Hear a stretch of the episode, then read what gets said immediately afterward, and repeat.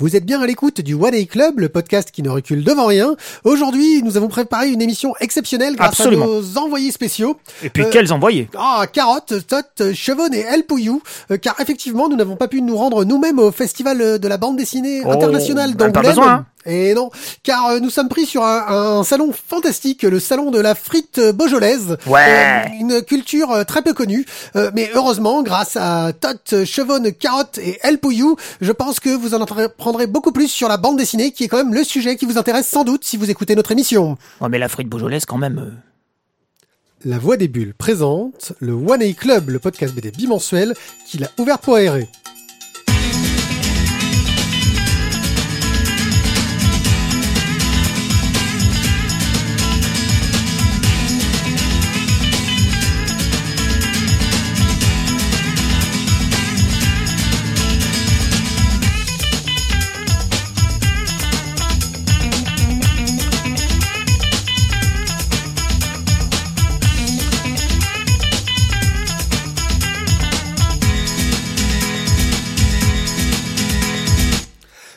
Gens, Euh, on va déjà féliciter tous les gens qui nous écoutent en live, en direct, euh, et qui nous ont écouté notre dernière émission le, le- le 31 décembre. Et à, à vous qui nous écoutez aujourd'hui, on vous souhaite une bonne année. Les autres, vous- on vous l'a déjà souhaité la dernière fois que vous nous avez écouté. C'est ça. Donc euh, voilà. Happy Euh, New Year. Voilà. Euh, je suis euh, Wanaï Pied, euh, je suis accompagné de mes acolytes euh, Alcooliques. intemporels. alcooliques, alcooliques, à l'oasis tropicale, franchement. Vous déconnez ce soir. Euh, On a bu avant. C'est costaud. Thio, Bonsoir. le maître des nodules. Et, et Tizak, le... Non, Ouais, je, non, je ne ferai pas de non, rime, parce que non, ce sera, ça sera, non, ça sera... non, non, le maître qui recule. ouais, voilà. Euh, Aujourd'hui, nous allons encore vous parler de bande dessinée euh, avec une rubrique crowdfunding. Ça faisait longtemps qu'on avait un peu euh, zappé ces côtés-là. T'es sûr qu'on parle de BD ce soir Thio s'est remis au travail pour nous parler de, de bande dessinée euh, en crowdfunding euh, et il a pas mal de sujets euh, cette Ouais, fois-ci. Je, je suis presque dans la divination même pour pour. Oh, pour certains, oui, on est fort. Euh, et bien sûr, nos chroniques qui sont le cœur de notre émission. On, on évite encore les express parce que je sens qu'on en aura de moins en moins parce qu'en fait, on va. Parce qu'en fait, on n'a plus l'express. Ouais. Non, puis on aime bien quand même chroniquer. Ouais, quoi, ouais, chroniquer longuement. Donc, nous allons vous parler de La fleur dans l'atelier de Mondrian, de Mhm. Bojangles, du euh, Valérian hors série dont j'ai oublié le titre, euh, mais c'est pas grave. Chinguzluz Incorporation. Merci. Euh, de Jessica Jones numéro 1. Euh, Sans de cage. Jessica Jones Incorporated. pas ça Non, non, La- il n'est pas incorporated. La Nef des Fous numéro 8, avec surprise. Eh oui. Et Tebori le tome 3 qui, qui, qui, qui tue vos oreilles, parce que là j'ai du rouge là, hein, si je regarde bien le truc. mais- Oui, c'est normal, les, Oh les là oreilles vont saigner. Non, en fait, c'est que tes oreilles saignent. Voilà, je dis. Voilà, c'est ça. Et voilà, et qui, qui conclut euh, cette série. Euh, bah, on espère que vous allez apprécier votre compagnie en notre présence euh, audio. Votre compagnie, vous allez apprécier votre compagnie. Oui. Tu Oui. dis aux gens d'apprécier le fait d'être avec eux-mêmes. Bah oui, parce que de l'autre côté, on n'est pas là, quoi. Je veux dire, euh, il faut qu'ils s'apprécient eux-mêmes. Ok, d'accord. Ok. Mais sinon, heureusement qu'on est à l'Oasis. Hein. Allez, enchaîne. Oui, ça, attends, attends, faut que je lance des jingles parce que mes raccourcis marchent plus. voilà, je vous emmerde. Cher Attention, Thio. Thio, c'est à toi. C'est fantastique. Moi, je trouve que des lancements comme ça. Il y a du me- lancement là, je veux dire. Ouais, on est sur du top niveau. Oh, lancer de marteau, on est des champions. hein. Attends, lancer de nain là. Vous m'avez quasiment mis sur orbite autour de l'Edaios. Ouh, transition Transition Transition. au début, donc je vais vous parler donc de Witch Memory, un crowdfunding donc sur Yulul. Yulule. Yulule. Faudrait demander à Michel comment on le prononce en espagnol, ça pourrait être drôle. Oui. Ouais. Voilà. Ouais, mais enfin, Les gens savent pas qui est Michel, on lui demandera. C'est important. Michel, mais enfin Michel. Mais, mais forcément, Bah, Michel, vous connaissez bah, pas Michel, tu penses à nous.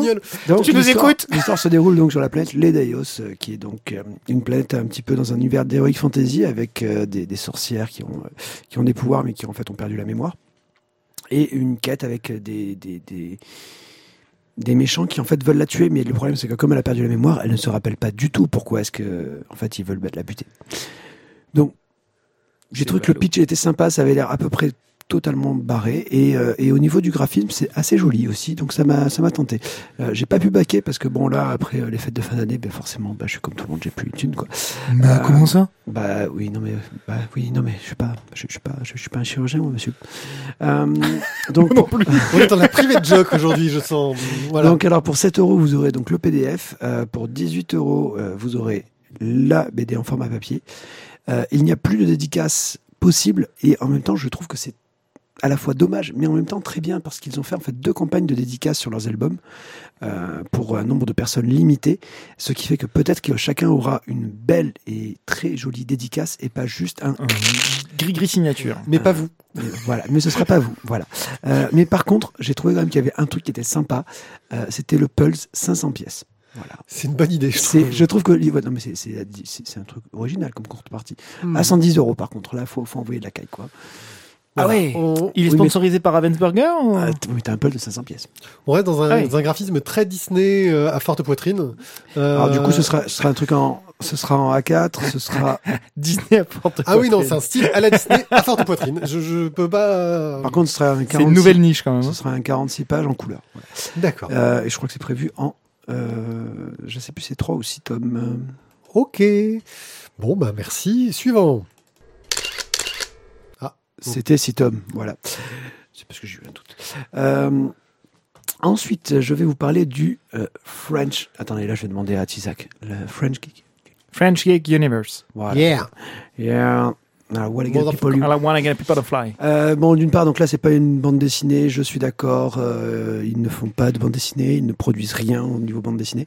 Mais euh, c'est un festival qui aura lieu à Aix-en-Provence du 28 et du 28 au 29 avril. Les seules contreparties que vous pouvez avoir et le seul intérêt à, à participer à ce c'est qu'en fait, vous pouvez avoir vos entrées à moitié prix. Euh, la première est à 5 euros, c'est un pass pour un jour, alors que le pass un jour est à 10 euros. Et sinon, vous avez la deuxième contribution à 10 euros, ou là, normalement, c'est 20 euros pour les deux jours. Et on vous signale qu'en fait, même si on a dû croiser les gens du French Geek Mov- Movement euh, un jour, euh, ouais, déjà en interview, je crois même d'ailleurs, en fait, on les connaît assez peu et que euh, voilà. Et pourtant, on est ici dans la même ville. Voilà. Ouais, puis moi, moi je, je tiens quand même à les remercier au passage, puisque grâce à eux, j'avais pu aller voir euh, Thor en VO euh, Aix. Grâce à un concours. Sur un, grâce à un concours, là, sur une petite euh, avant-première, c'était cool. Oui, d'ailleurs, tu nous as fait une rubrique pas du tout sur Thor suite à ça. Pas du tout. Voilà. Euh, ok. Eh ben, très bien. Passons à la suite. Ah, je suis désolé, là, je suis un peu en, en multitable, euh, en- en, Multitâche. en multi-écran, en fait. Ouais, tout ça sans réseau. Tout ça sans réseau, c'est ça. Ouais. c'est là que c'est moins évident. Tu dois faire une photo, en fait, sur Twitter, sais, avec le nombre d'écrans que j'ai autour de moi pour Oui, faire c'est vrai, c'est crowdfunding, que. Bah, tu bronzes, hein. Là, je- moi, je te vois, tu bronzes à vue tous les écrans, ils vont pas vouloir nous envoyer des sous, les gens. Ouais, c'est ça. Ouais, mais quand tu vois la gueule des écrans. Il y en a deux qui font peine, quand même. Enfin bon, on va peut-être quand même pas continuer. ok, hein. ok. Merci, euh, Tizak. Euh, je vais vous parler donc des crowdfunding, donc toujours sur euh, Ulule, il me semble. Tu es sûr, c'est pas un sandwich? Non, c'est à Ulule. Alors, au moment où nous enregistrons, en, En fait, fait, ce oui. crowdfunding n'est pas encore lancé. Donc, on a réussi à choper des infos auprès des, des- des- de, de l'auteur. Voilà. Euh, parce que j'en ai déjà parlé, c'est Vidu, un auteur que j'aime bien. Euh, J'en ai déjà parlé dans du online. Et il lance un crowdfunding pour euh, Elia Police Investigation, qui est en fait une bande défilée sur Facebook, qui va proposer en fait au lecteur justement de euh, voter pour la suite de l'histoire euh, grâce aux, euh, aux emojis de Facebook. Donc euh, le je suis content, j'aime, euh, je suis triste, je suis en colère. Euh, et même en débattant justement donc à chaque fin d'épisode sur les commentaires, vous aurez peut-être aussi des morceaux de commentaires à vous qui seront en fait insérés dans les dialogues de l'épisode suivant. Alors, Mhm. le... ils vont faire un crowdfunding Oui, ça y est, t'as perdu la page. J'ai perdu la page, désolé. Euh, et donc, ils vont faire un crowdfunding, non pas pour financer, on va dire, l'intégralité du, du système, parce qu'en fait, c'est déjà fait par euh, leur boîte, mais euh, surtout pour vous permettre euh, d'avoir des contreparties intéressantes. Par exemple, avoir votre personnage dessiné dans le- dans l'histoire, avoir un accès Mhm. VIP pour discuter avec les auteurs, ou avec des avantages justement sur comment est-ce que c'est produit, les différents décors, machin. Enfin, tout ce qui est Bon, un truc avantage en nature, quoi. Voilà. Euh, un avantage au niveau des décors, au niveau donc du, euh, des, petits bonus que vous aurez vis-à-vis justement de la production de cette bande dessinée interactive. Euh, désolé, il faut que j'allume le deuxième écran. Donc, Il est sur Il deux, jongle. deux téléphones, un ordinateur, il s'en sort pas. Il va bientôt se faire sponsoriser par le cirque Pender. donc, alors pour euh, 5 euros, vous aurez euh, ce qu'on appelle donc lundi Une entrée au cirque Pender votre nom dans les crédits, donc avec un fond d'écran pour le téléphone. Euh, pour 15 euros, vous aurez un fond d'écran plus un accès anticipé au premier épisode. Euh, pour 25 euros, c'est l'accès VIP. Là, du coup, vous aurez accès euh, aux artworks, à la FAQ, avec un double vote. Le vote compte double. Le vote contre double, attention, et une loterie pour gagner des choses. Euh, plus un magazine en papier. Euh, après, voilà, je vous avoue, ils ont prévu plein de trucs de ouf. Euh, il- ça, ça va jusqu'à 500 euros pour être le fan ultime. Et là, vous serez entièrement habillé à la façon, je pense, de En bleu. Et Elia Police Investigation. Tout en bleu, oui, c'est Mhm. parce que Elia Oui, est tout en bleu. C'est le style de, de Vidu qui, qui, qui est vraiment dans, dans les tons bleutés, euh, que, que je trouve assez original et qui est vraiment une grosse marque de fabrique. Euh, voilà. C'est la période bleue, c'est comme ça. Et j'espère que vous l'aurez croisé au festival, euh, parce qu'il y avait plein de conférences super chouettes euh, qu'il faisait, dont une que je regrette, mais qui sera transmise en audio, euh, qui s'appelle Monteur de film, auteur de bande dessinée, regard croisé. Voilà. Euh, et je trouve que ça a l'air vachement cool. Voilà. Et donc normalement là, quand vous êtes, euh, quand vous écoutez ceci au festival d'Angoulême, euh, nos chers euh, tipeurs, euh, vous aurez. Qui sont en live. Voilà. Donc là, en fait, ça le fait. dimanche, le dernier jour, tout est passé. C'est, bah non, ça fera déjà six jours que ça a commencé. C'est Ouais, 22 ouais. Ok. C'est c'est suivant que tu voulais dire, c'est ça hein? Alors, en fait, mon signe de la main quand je te fais ça, c'est, c'est, c'est pas que je te Je veux te regarde tirer. ailleurs, en fait. C'est pas que je veux te tirer C'est pas, dessus, c'est pas coucou? C'est Je pas. regarde ailleurs. Vas-y, je t'en prie. Poursuis. Poursuis. Je pas un côté wesh gros? Pardon. Non, ça passe pas en radio. Ça. Passe pas en radio, ça Ok. Euh, alors maintenant, on va changer un petit peu. On va aller chez Sandoway. Ça fait longtemps que j'étais pas, Ah ouais, c'est vrai. pas allé chez eux. Euh, je vais vous parler d'une euh, bande dessinée historique qui fait en fait l'histoire, influence et l'évolution de la bande dessinée. Donc là, c'est un truc un peu euh, cérébral. On est sur euh, bah, l'historique elle-même de la bande dessinée. Il n'y a pas donc. C'est une compilation, quoi. On a tout dedans. Euh, donc là, ils sont attardés donc des années, des origines jusqu'à 1965. Ce sera euh, trois bouquins qui vont être édités. Euh, comme j'ai eu un petit souci d'enregistrement, forcément, j'ai à peu près perdu toutes mes notes. hein, donc je suis désolé, je vous la fais un peu en direct live. Euh, ce sera un gros bouquin. C'est de- notre premier enregistrement de l'année. Il faut encore qu'on se rôde. ce sera un grand bouquin de 172 pages. Euh, donc ici, fait par Christian Stabler et Alain Grand, avec des pages faites par. Pierre. Des pages faites. Euh... Oui, mais c'est pas la fête. Ok. Non mais Par Pierre Klein.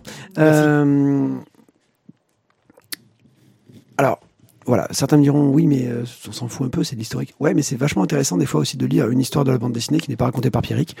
Euh, et voilà, je vous dis franchement, Ah, le tacle gratos. toi. c'est Oh, gratos. Putain, mais là, il était niveau au-dessus du genou quand même. Hein à la gorge, je pense. ah, ouais, pas loin, ouais. Ouais, mais en même temps, je veux dire, vu ce qui s'est passé au repas, euh, si tu veux, je peux pas laisser passer. non, quoi. mais on peut pas. Euh, voilà, donc ce sera en trois tomes. Donc là, le- la première parution, ils sont quasiment, on est déjà à 45%. Euh, il vous reste 23 jours. Ça Sur l'échelle de Jean-Michel? Ça peut être intéressant, je pense. Ok, oui, non, le sujet est très intéressant. Euh, on mettra le lien dans les commentaires. Du coup, voilà, vous n'est avez- pas notre conducteur et que je, enfin, que je le cherche. Ça va, je te le mets maintenant. Ouais, ça va. Il va y arriver avec un réseau à, à 56K. Il va y Oui, arriver. c'est ça. Allez. On envoie les chroniques. La fleur, la fleur dans l'atelier de Mondrian. Je suis en train de meubler le temps que la page veuille bien se charger. Là où il a toutes ces notes fort intéressantes, d'une profondeur intense. C'est cela même, sont en train de charger. euh, voilà. Donc la Mais fleur dans l'atelier de Mondrian. déjà, en fait, pourquoi? Non mais c'est bon, ça a chargé là, c'est plus à peine de meubler. Voilà. Donc chez Glénat. Non, mais pourquoi? Euh, Tu nous dis ou dans la pas? collection très étrange, euh, par Perrault et Lapone, euh, Lapone. Euh, donc pourquoi ce titre? Euh, Tout simplement parce que les deux auteurs en fait se sont rendus compte qu'ils avaient euh, tous les deux une photo, la même photo, sur leur bureau euh, d'une fleur euh, dans l'atelier de, de Mondrian. Et donc du coup, ça leur a donné euh, l'idée, l'envie de se servir de ça pour pour parler de, de Mondrian. La page ne veut décidément pas se charger alors que je l'avais tout à l'heure. C'est juste magique. J'adore ton réseau Pyrrhic. C'est une catastrophe, Thérèse. Donc, je vais vous faire ça en direct live, à moins qu'on coupe et qu'on reprenne le temps que ça charge. Je Ouais, crois, que, je, crois que, je, crois que le dictateur a décidé en fait que tu allais en chier ce soir. Ah, je peux en chier. c'est ça, c'est voilà. Je peux, je, je peux en J'ai pris un tacle gratos, euh, une petite vengeance, euh, même si c'était pas en toi. fait, on commence, ça, tout commence sur une plage avec euh, deux Alors, on- personnes qui sont en train de tirer sur des, euh, sur des peintures. Exactement. voit pas les peintures en question. Euh, sauf qu'on sait que voilà, visiblement, une des peintures l'inspire beaucoup plus pour tirer que les autres. C'est ça. Donc en fait, Pietro Mondrian, euh, on est en 1918, c'est toujours en Hollande. En fait, il est de retour en Hollande, pour être plus précis, euh, pour aller au chevet de son père. Et euh, donc il est obligé de retourner, euh, de retourner aux Pays-Bas. Et euh, mais en fait, il n'avait pas très envie. Lui, son cœur, euh, son, son esprit, son, son inspiration, tout ça se passe à Paris. Euh, et là, il est obligé de retourner, de retourner en, Hollande. Et ça le ramène à ses débuts, ses débuts dans la peinture, euh, et où on le forçait visiblement à peindre des choses vertes, de la nature. Et, visiblement, il, dé- il, il en peut plus de la nature. Ça, ça le débecte. Et c'est du coup potentiellement l'une des raisons pour lesquelles dans ces toiles euh, on ne retrouve pas de verre. Voilà, c'est ce qui est avancé comme théorie. Euh, vrai pas, je ne suis pas spécialiste, je ne l'ai pas avancé sur ce, sur ce terrain. Euh, mais voilà comment, comment les choses commencent avec un, un Mondrian donc, que l'on montre assez austère, assez fermé. Euh, euh, c'est pas le garçon le plus drôle de la création et qui donne le, plus envie de, de discuter avec. Par contre, il a, il a une passion, il a un truc qui le fait, euh, qui le fait drimer et dont il a besoin, c'est sa drogue, euh, c'est la danse. Au-delà de la peinture, de la création, tout ça, euh, la danse. Alors le quick step, le charleston, euh, peu importe, mais, euh, mais il adore danser. Et donc il va dans des clubs, notamment à Paris. Alors même s'il fait ça un petit peu, du coup, quand il est de passage en Hollande, son retour à Paris, c'est là-bas que ça se passe. C'est là-bas qu'il y a le plus d'ambiance, qu'il y a les plus jolies femmes. Enfin, il faut dire ce qui est. On est quand même en France.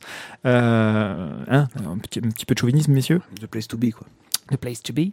Et donc, euh, donc voilà, Mondrian, euh, du coup, euh, on, on nous montre sous, sous cet aspect-là. Quelqu'un de très austère en journée, euh, un espèce de, de, de, moine enfermé dans son atelier, en train de créer en journée, et puis qui le soir, un petit peu à la, à la façon d'un Dr. Jekyll et de Mr. Hyde, se transforme et, et se trouve des une capacité à, ren- à rencontrer l'autre alors qu'en journée il est totalement fermé, euh, à prendre euh, une femme par la taille à danser avec elle, etc. Alors que bon, c'est quand même le gars qui ne veut absolument pas s'engager dans une dans une relation quelle que- quelle qu'elle soit.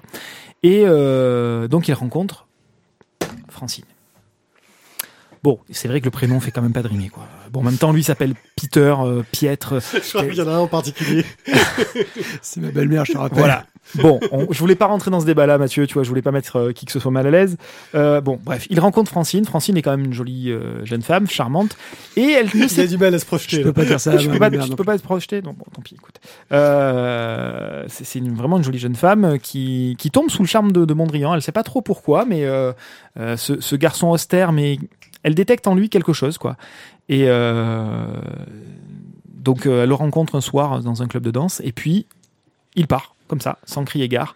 Euh, il la plante quasiment hein, sur la piste de danse. Et euh, bon, le hasard fait que finalement, par l'intermédiaire de connaissances de connaissances, euh, elle retrouve sa trace et c'est elle qui va faire la démarche de le, retrouver, de le rencontrer. Il y a une histoire qui se met en place, une amourette qui naît, qui prend de plus en plus d'espace, etc. Et je ne vous donnerai pas la, conclusion, la chute de tout ça, mais voilà. J'ai fait un gros pitch. Et on sait qu'à la fin, on saura pourquoi il y a cette fleur dans la tuile de Mondrian. Exactement. Alors, maintenant, revenons sur l'ensemble de, de- de- de tout ça. C'est un livre qui est en grand format, vraiment. Euh, ce qui est très agréable pour ce genre de, de traitement euh, graphique. Oui, tu peux mesurer, Pierrick. Vas-y, sors, sors ton grand mètre. Euh, presque 30 cm euh, par euh, 37, quoi. Enfin, une taille raisonnable. Et oui, en direct, nous prenons les mesures des bandes dessinées. Il y a Thio qui hallucine. Et oui, nous, nous sommes, attendez, on est des Non, mais je professionnels, trouve, on je l'est trouve pas. quand même que voilà, non, c'est c'est du plus bel effet. Je veux dire, On je est des voir, professionnels ou on l'est pas je veux sortir grands le mètre et malades. tout. Donc, euh, du 30 sur 37. euh, du 30 par 37. Et donc, non, c'est quand même très agréable, il faut le dire, pour les, pour la, Vous, vous voulez pas peser les feuilles pour aussi la mise en page. la- Non, mais c'est du papier assez épais.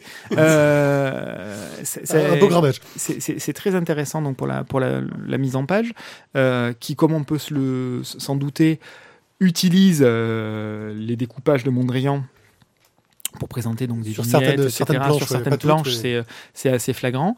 Euh, Il y a quand même un gros travail de découpage, même sur la même image, etc. Enfin, là, on peut, on peut dire que graphiquement parlant, aussi bien au niveau du trait du dessin, du choix des couleurs, que du découpage des pages, la mise en page, etc. Il y a un boulot de dingue qui a été effectué. C'est vraiment du travail très agréable, très léché, qui fait. C'est, c'est- rien que pour le coup d'œil, euh, le bouquin vaut, vaut le coup. Euh, après, le scénario, pour moi, c'est là que le bas blesse. Euh, on part de nulle part, on arrive nulle part. Voilà.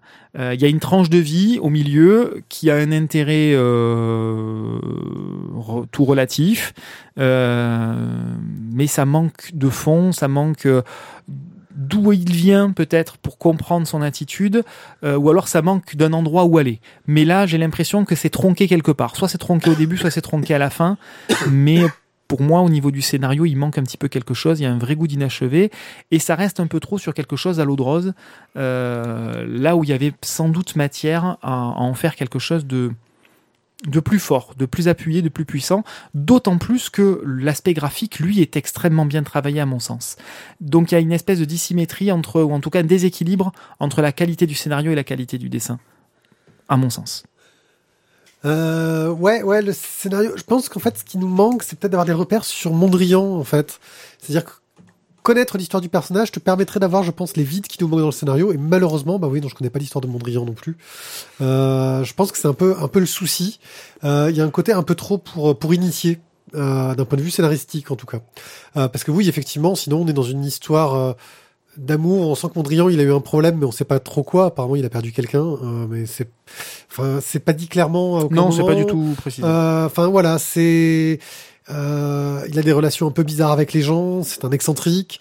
Euh, donc oui, je, je suis d'accord. Ensuite, oui, sur la forme. Euh, Déjà, on va parler de la forme du livre, hein, qui est un très grand format. Près de la, près- près de la moitié du bouquin, c'est les recherches, les études qui nous montrent tout ce qu'ont fait les auteurs euh, en travail pour en arriver à l'objet final. Euh, des pistes un peu simples qui sont même oubliées, par exemple, euh, colorer les cases dans les couleurs euh, primaires qu'utilisait Mondrian. euh, Quelque chose qu'ils n'ont pas totalement fait parce que justement, peut-être que c'était trop facile. Ben, c'est trop facile Euh, et en même temps ils s'en sont servis uniquement pour caractériser certains personnages clés, Voilà. certains personnages féminins clés Mm. euh, dans le bouquin. Ensuite, euh, un trait euh, bah, taillé à la serpe, quoi. C'est très très droit, très carré. Mhm. Euh, et pourtant, euh, des pages très éclatées. Euh, une mise en page, une mise en case qui est très éclatée, qui joue avec des, des cases qui sont pas forcément euh, imbriquées clairement les unes dans les autres. Euh, vra- vraiment un travail de, de mise en forme, moi, que j'ai que j'ai trouvé euh, magnifique. Absolument. Euh, malgré, comme tu le dis, je pense, euh, bah, je pense que scénaristiquement, le problème vient de mes lacunes, en fait. C'est un peu le, le, le souci. Oui, peut-être. Euh, voilà, parce que bah, je connais pas bien le personnage. Euh, pour moi, ouais, euh, Mondrian, euh, c'est, oui, c'est ces tableaux qu'on connaît, euh, les robes qu'il a inspirées euh, derrière. Mhm. euh, T'apprends aussi bon que c'était comme tous les artistes euh, qui deviennent, euh, qui inspirent beaucoup de monde derrière. il vit dans une certaine misère. hein, il pense qu'à bouffer le mec parce qu'il a du mal à le faire. hein. Oui, oui, oui, il a, il a pas une situation financière qui est très, très facile. Maintenant, il aurait eu une situation financière plus aisée s'il était resté chez lui en Hollande, euh, parce qu'il n'est pas d'une famille euh, miséreuse. hein. Euh, mais euh, il décide de vivre à Paris parce que c'est là que son inspiration euh, se développe, c'est là que il a envie de vivre, qu'il a, qu'il a des sensations fortes et qu'il a euh, ben, c'est- c'est- ses aspirations pour la danse, ce besoin frénétique de danse, c'est là qu'il peut l'assouvir. So, voilà. Bon, Alors, j'ai pas envie de raconter complètement la fin, mais euh, disons qu'à la fin, il y a quand même un changement dans, euh, dans, dans sa vie. En tout cas, il, cherche un, changement de vie. Euh, donc, c'est là qu'effectivement, je te rejoins complètement sur le fait que il nous manque des informations, sans doute nous, euh, de connaissances personnelles pour apprécier un petit peu plus le scénario. Maintenant, effectivement, ben, le scénario ne nous guide pas, ne nous donne pas de clés par rapport à ça. Il aurait pu y avoir une préface, il aurait pu y avoir une postface, peut-être pour nous éclairer. Ce n'est pas le cas. Par contre, ce qu'ils ont rajouté, c'est une quarantaine de pages de croquis. Enfin, c'est énorme oui, oui, quantitativement. c'est euh, euh, c'est assez monumental. Et il y a presque la moitié du bouquin qui correspond à un carnet de croquis, quoi. C'est euh, assez impressionnant. Donc euh, voilà, moi j'ai trouvé que l'édition était jolie, que le toute la partie graphique euh, et mise en page est extrêmement bien travaillée. Voilà, le scénario ne m'a pas suffisamment porté. Thio. Ouais, attends, j'essaie de me dé- dépatouiller, avec les 30 x 58 euh, x 24 euh, x 1m12. Ok. Et euh, tout ça, tu peux le passer en pouces, s'il te plaît? Alors, ok, Google, combien Bon, Mathieu. Alors, euh, je rejoins beaucoup de choses de ce que vous dites. Tu notes J'ai- Ouais, ouais, non, c'est c'est pas mal. j'ai gardé ma, ma, ma résolution. Ouais, ouais, Je n'ai pas ouais. dit que j'étais, je peux rien ajouter. Euh, je suis assez d'accord avec beaucoup de choses, mais euh, je vous ai pas senti emballé. Alors moi si je suis en- je- non je suis pas emballé parce que le scénario me porte pas assez. Il- comme je dis il manque quelque chose soit avant soit après. Mais euh, par contre graphiquement moi je, je- voilà je me Ah. suis régalé Graphiquement, et en plus avec le carnet euh, de, de, de croquis. ouais. de croquis, c'est une tuerie. euh, c'est une tuerie. Euh, Je trouve que, en, bah, plus, voilà, il y a, il y a un- une scène où Mondrian embrasse sous la pluie, et quand tu vois en fait le, donc l'image dans la, BD, Le plus cadrage euh, et le croquis. ouais. c'est, je trouve vraiment le cliché euh, et du, ciné, du cinéma noir et blanc euh, américain, euh, ce truc. avec le avec le feutre. Ouais, mais, mais pas Voilà, c'est juste cette, juste cette page-là. euh, je, je suis resté après avoir- l'avoir lu euh, pendant plusieurs minutes. Si tu veux, c'est d'une page à l'autre et juste à regarder ça. Et je trouvais ça splendide. Ouais. Euh, au niveau de l'histoire, moi j'ai quand même été assez porté et, euh, et je connais pas clairement, je ne connais pas Mondrian, euh, je connais juste quelques-uns de ses tableaux parce que j'en ai vu, point. Mais mais j'ai trouvé que c'était quand même, en fait, on sortait euh, de l'artiste pour juste parler d'un homme. Et j'ai trouvé ça assez intéressant parce que du coup, bah voilà, c'est pas euh, c'est pas comme d'autres bouquins qu'on a déjà lus justement sur des artistes, euh, sur des peintres où on était vraiment collé à un tableau ou dans, dans la vie de l'artiste, dans, son œuvre quoi. Là, on est bah, dans sa vie à lui, un peu imaginé parce que du coup, c'est je pense qu'il doit y avoir beaucoup de choses qui ont été inventées euh, Oui, ça pour, doit euh, combler des vides. ça de sa les livres de sa biographie. quoi. Mais j'ai trouvé ça assez sympa, quoi, finalement. Et, euh, et j'ai vraiment passé un très bon moment, en fait, dans, euh, dans la fleur de l'atelier de Mondrian. Ok, donc, Donc voilà, donc bon, je pense qu'on ne parle même pas du coup de cœur, parce que visiblement. Oui, pour le coup, oui, Voilà. on t'a- grillé, quoi. Vous voulez riez, non, mais moi, j'ai. Enfin, après, voilà, je peut-être pas dit non C'est plus. c'est que passé pas loin. hein. Mais, mais je trouve voilà que Voilà. c'était c'est c'est vraiment. euh, alors, par contre, clairement, le format très grand, c'est très beau, c'est Oui. très joli. Ça fera changer vos bidis, quoi. Mais euh, mais d'une part, mais surtout, surtout c'est que franchement, quand vous êtes dans un lit pour le lire, c'est super Ah non, chiant. non, ça c'est impossible. Je C'est- l'ai pas- j'ai pas pu le lire au bout. C'est super chiant pour ça. Voilà, c'est tout. Moi, je l'ai lu dans mon canapé, ça passait très bien. Oui, moi aussi. En attendant, oh non, ah, peut-être, ah, En ah, attendant. en attendant, Bojangles, d'Ingrid Chabert et Carole Morel, d'après le roman d'Olivier Bourdeau, qui signe la préface. C'est chez Stenkis. Alors, mais quelle est donc euh, cette histoire étrange? Nous allons suivre euh, un couple euh, amoureux et très excentrique sous le regard de leur fils. euh, qui voit euh, bah, ses parents euh, danser sur euh, Mr. Bojangles de Nina Simone, avec une sorte de, de légèreté et de euh, comment? En fait, au niveau de la vie, la vivre comme elle vient, en prenant les meilleurs moments, en, en ayant une euh, ouais une sorte de folie douce. Une, Euh, une forme de. Enfin, elle, elle est assez épicurienne, euh, mais un petit peu plus folle que simplement Voilà. l'épicurisme. Une folie douce, épicurienne, c'est exactement ça. C'était, j'ai eu du mal à trouver les mots. Et on va voir que bah ils vivent une vie fort agréable, qui cache euh, une situation délicate que le mari euh, connaît. Euh, Qu'est-ce qui me fait euh, Je fais du son à côté. Non, mais il met sa petite musique, tu je, le crois je te mets la musique Ah, voilà, d'accord. ah, au fond. Nina Simone, les gars, D'accord. c'est- je trouve que c'est exactement dans l'essence du, du livre, quoi. oui, oui. Euh, et donc, euh, bah, on, on se retrouve qu'il y voilà, il y a quelque chose au fond de difficile, de, de dur, un, un secret caché que le, que le père connaît, que l'enfant ne perçoit pas forcément, euh, qui va nous amener à quelque chose d'assez dramatique, tout en étant joyeux quelque part. Euh, un récit vraiment étonnant. Euh, voilà, j'ai du mal à en parler parce que ça part un peu dans tous les sens. C'est dur de pas révéler un peu euh, tout ce qui se passe parce que toutes les excentricités euh, qu'on nous raconte sont, sont sympathiques et sont agréables à découvrir en fin de compte. Euh, Bah, c'est, euh, complètement en dehors du cadre et en dehors des limites. C'est, une vie de bohème euh, qui va en fait bah, se, se, se- se libérer de tout le carcan social, quoi. Et un peu trop. Ouais, mais, mais Ouais. justement, mais c'est, c'est, c'est, c'est là où je trouve que tu as toute la légèreté en fait du, du, du bouquin, Ils vont vraiment au bout de. de- de au le- bout du truc. ouais. Après, euh, après, euh, bon. C'est- Et on voit qu'au début, on est que sur le point de vue de l'enfant qui ne voit que le positif en fait. Alors, dans le. qui est aussi, qui est aussi quand même bien aiguillonné, pas mais aiguillé par ses Oui. parents, qui lui aussi, eux aussi veulent montrer que le positif, Ouais. et qui tous les trucs négatifs à chaque fois le retournent en disant non mais c'est ça. Donc, dans la bande dessinée, on a euh, le, le- le narrateur est donc positionné du point de vue de, l'enfant. Euh, c'est lui qui raconte, euh, qui raconte l'histoire de ses parents.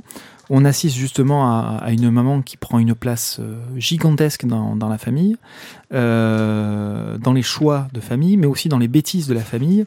Ils vivent de manière assez assez aisée parce que le, le mari lui euh, a hérité euh, les entreprises euh, familiales, Euh, sauf que bah, il est tellement amoureux de sa femme qu'il en devient mauvais gestionnaire familial. Euh, ils oublient de payer euh, les impôts impôts. pendant 107 ans et euh, du coup ils ont leur appartement parisien, leur magnifique appartement parisien qui est saisi et ils doivent partir. Ils vont se réfugier dans une maison secondaire, un petit château en Espagne, ce qui est assez rigolo, c'est le, cas de le dire.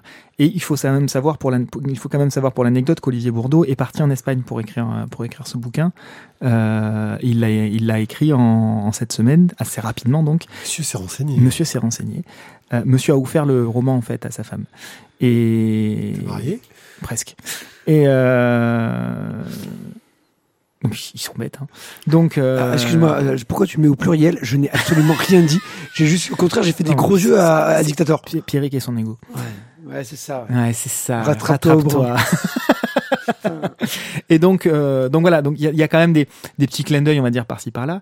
Et euh, donc on retrouve un héron, euh, on retrouve un, le l'ami de la famille, euh, gestionnaire, euh, gestionnaire, C'est voilà, qui, qui- il y a des contacts, disons, relativement haut placés, ce qui fait que bon, ils se font pas non plus poursuivre euh, outre mesure pour ces abus euh, de, de- de- non déclaration fiscale. Euh, mais ça, ça ne convient quand même pas à sa femme, qui, euh, qui dans sa folie euh, a envie de, tout détruire hein, finalement. Donc je vais pas aller au-delà de ça. Vous vous doutez bien qu'à un moment donné, elle va être internée. Et on a euh, une forme d'explosion de la, cellule familiale. Mais le père essaye de maintenir quand même tout ça à flot. Même si ben, on a l'impression qu'il est plus mari que père, euh, si, qu'il est plus amoureux de sa femme qu'il n'aime son fils. En tout cas, on, est clairement dans, une relation familiale un petit peu euh, inattendue par rapport à nos standards, où euh, l'enfant passe clairement au second plan par rapport à l'histoire d'amour des parents. Il est un petit peu spectateur de sa vie, cet enfant, ou de la vie de ses parents. En tout cas, c'est comme ça que c'est présenté, c'est comme ça que je l'ai ressenti. Et euh, voilà, on, on- on va quand même au bout de, de- de cette folie, au bout de cette, euh, euh, de cette vie euh, extravagante, mais quand même très plaisante et très légère. Et moi, c'est ce que j'ai retrouvé dans, dans la bande dessinée, là, c'est cette, cette légèreté. Il y a vraiment une ambiance qui est donnée, qui est sur le vernis, extrêmement légère et extrêmement amusante. Et puis, quand on rentre un petit peu dans l'histoire au fur et à mesure... Claque dans la gueule. On, sent cette tension, on sent cette lourdeur, on sent un truc pesant derrière. Euh, on sent que cet enfant, ben, lui, il vit pas ça de cette façon-là, quoi. Sa mère, elle est euphorique, euh, etc. Euh, un peu alcoolisée aussi. Son père, il est là-dedans. Lui, par moment, il profite de ça. Et puis, par moment, il subit, quoi. Clairement, les, les frasques de ses parents. C'est voilà, c'est dur, c'est lourd, et au plus on avance, et au moins c'est évident quand même, je trouve. Euh, donc voilà, moi j'ai j'ai aimé là, vraiment le, le rendu de l'ambiance, euh, qui est très très agréable. Le texte, les dialogues sont assez bien ciselés. Euh, et pour autant, dans le bouquin je- que je n'ai pas lu, j'ai lu juste des, des, des petites brides, des petites brides, brides. Oh, putain, je vais y arriver. Bribe. Bribes, merci, le B2. Euh, c'est encore mieux dans le roman. Voilà, il y a encore plus de choses, encore plus de phrases choc entre guillemets, le choc des, le poids des mots, le choc des photos. Là, on a le choc des photos, mais on n'a pas le poids des mots. Enfin, en tout cas, pas assez. En même temps, c'est un roman. Et c'est là que je le trouve intéressant. On a beaucoup d'adaptations de romans, euh, c'est en, en bande dessinée quand même ces derniers temps. Et euh, bah, celui-ci, je le trouve quand même plutôt bien réussi. C'est pas toujours le cas. Et euh, moi, j'ai bien aimé cette adaptation. Il me semble que l'archiviste était allé dans ton sens. Ah, Oui, oui, Jérôme nous en avait parlé, elle était dans ce sens-là. Parce que lui, ça lui avait plu. Après, je savais pas si euh, l'adaptation lui avait convenu. Thio.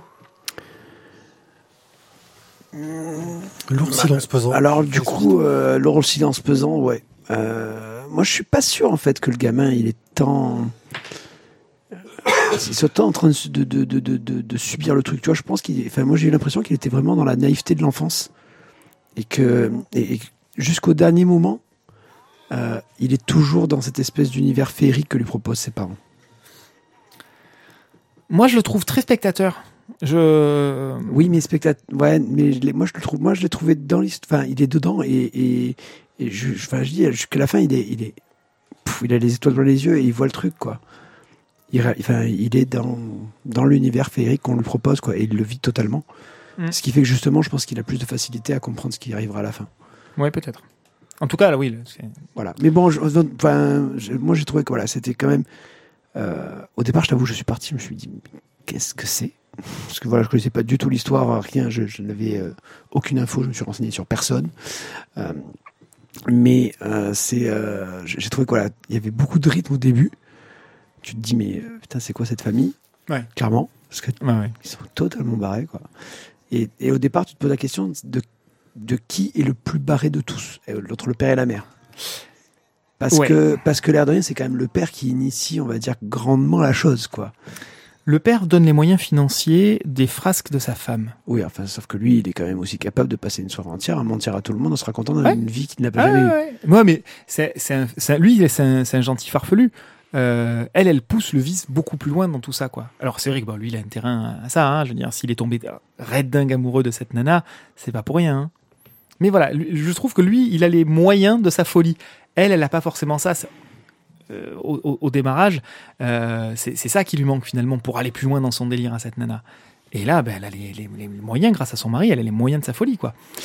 Euh, bon après voilà, sans, continuer sur le scénario, je trouve qu'au niveau du dessin aussi, on a un dessin qui est absolument splendide et qui permet totalement d'avoir cette légèreté et cette fraîcheur euh, dans la vie de cette famille. Parce que du coup, on est, on est dans une, c'est, c'est, C'est souple, c'est fluide. c'est, c'est coloré, c'est, bah, je veux dire, c'est frais, mais euh, moi, j'ai, j'ai- j'ai- enfin, je, je me sentais vraiment en train de regarder le truc, de vivre le truc, euh, en étant, voilà, paisible, le truc trop, trop mi- mignon. Enfin, je suis pas sûr que ce soit vraiment. euh, Oui, et bon là, ça fait Il partie y a des aussi pages les moins- pages euh, moins mignonnes. Stop, Justement, ils arrivent à faire le. Oui, mais justement, c'est qu'après, après le lien, quand tu arrives dans des moments un peu moins drôles, Ouais. justement, ben, tu y es Très fort.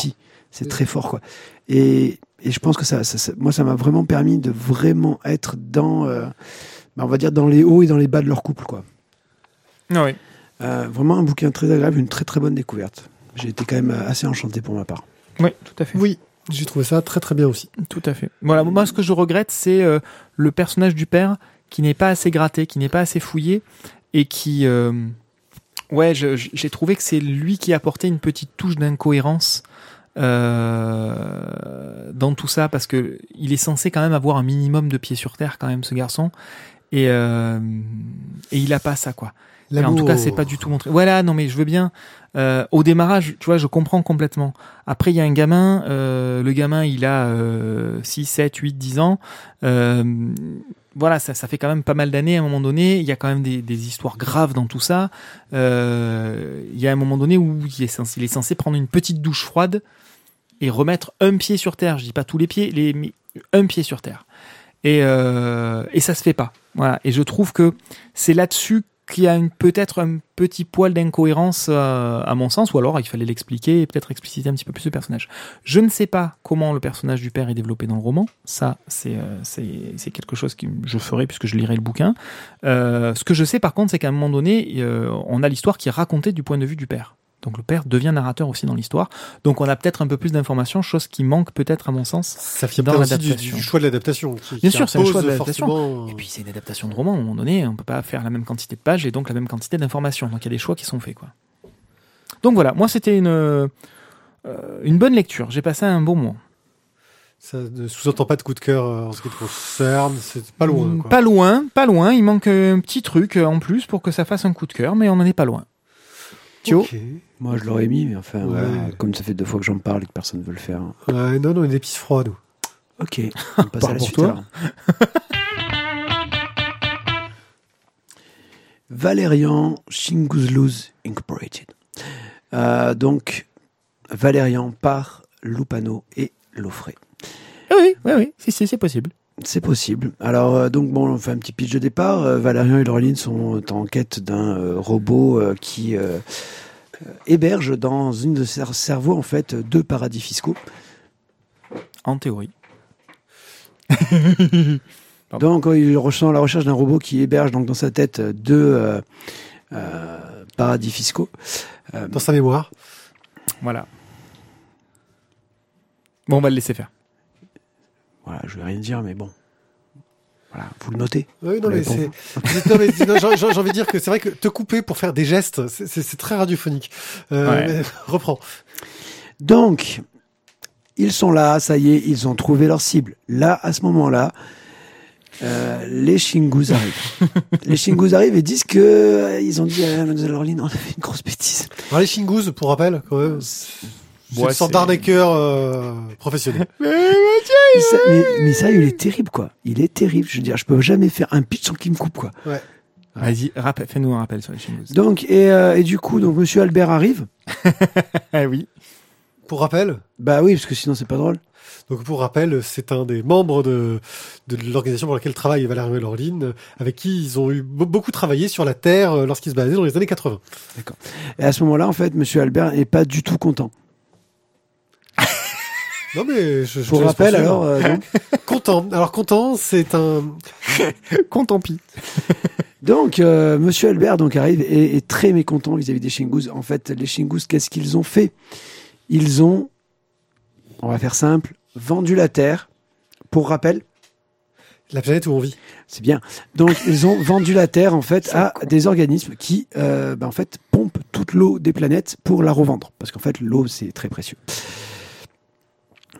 Bon, voilà, ça c'est le pitch de départ, on est dedans et je vais le faire de manière assez simple. Non, je vais pas en raconter plus parce que de toute façon vous allez en raconter et lui va encore me couper 50 fois. Donc mon avis sur le scénario de Lupano, euh, j'ai trouvé ça très très bon. Très très bon parce que d'une part, il réussit à reprendre tout ce qui est euh, Valérian et Lorline, avec euh, le Valérian euh, qui est euh, qui, qui va se retrouver en fait à faire euh, le mécano euh, mécano géant et euh, Lorline qui part enquêter et avec les Shingus forcément. Non pas les Shingus d'ailleurs, les Shingus ils restent avec Valérian. Mmh, Euh, qui va donc du coup partir enquêter et on va avoir, euh, je trouve, un scénario qui est à la fois dans, bah, je respecte un petit peu le Valérian et Lorline des anciens, mais en même temps, je vais y mettre plein de petites pointes euh, qui vont rappeler bah, des choses, on va dire, plus contemporaines, les paradis fiscaux, euh, la retraite, euh, les placements financiers frauduleux ou pas. Euh, tout ce style de petites choses voilà qui font quand même qui je trouve qui donnent un petit piment humoristique quand même à notre histoire et qui la qui la remettent un petit peu dans un contexte un peu plus récent. Au niveau du dessin bon Mathieu Loffray ben voilà il, envoie je trouve qu'il il, il fait un truc qui est quand même top voilà au niveau tant euh, des euh, créatures euh, gigantesques qui nous font quand même bien kiffer euh, d'un Valérian qui est quand même je trouve bien bien bourru bien Aventurier, quoi. aventurier quoi voilà et Ouais, c'est contrairement est- à l'acteur du film. voilà et Laureline qui est tout à son avantage dans tout, tout le bouquin Ah oui, puisqu'ils se font même un petit peu plaisir. euh, Voilà. Euh, alors après, je pense qu'il y a peut-être des personnes qui sont des fans de Valérian et Lorline qui trouveront que c'est de la merde. Euh, moi, je trouve que c'est pour un Valérian et Lorline. Bah, D'ailleurs, je crois que presque tous les Valérian et Lorline partent. Parce que je crois que c'est le deuxième, c'est tout. Il y a eu Larsenet avant. Il y c'est a eu Larsenet avant, c'est tout. Voilà, donc les deux Valérian et Lorline part, j'ai trouvé que c'était des très bons, très bons bouquins parce que très différents de l'original, tout en gardant quand même un côté, euh, bah, on va dire, on a, on a quand même le respect du classique, mais qui te permettent d'avoir un truc très novateur et voilà, je pense que quand on a du talent, bah, forcément ça va être bien. quoi.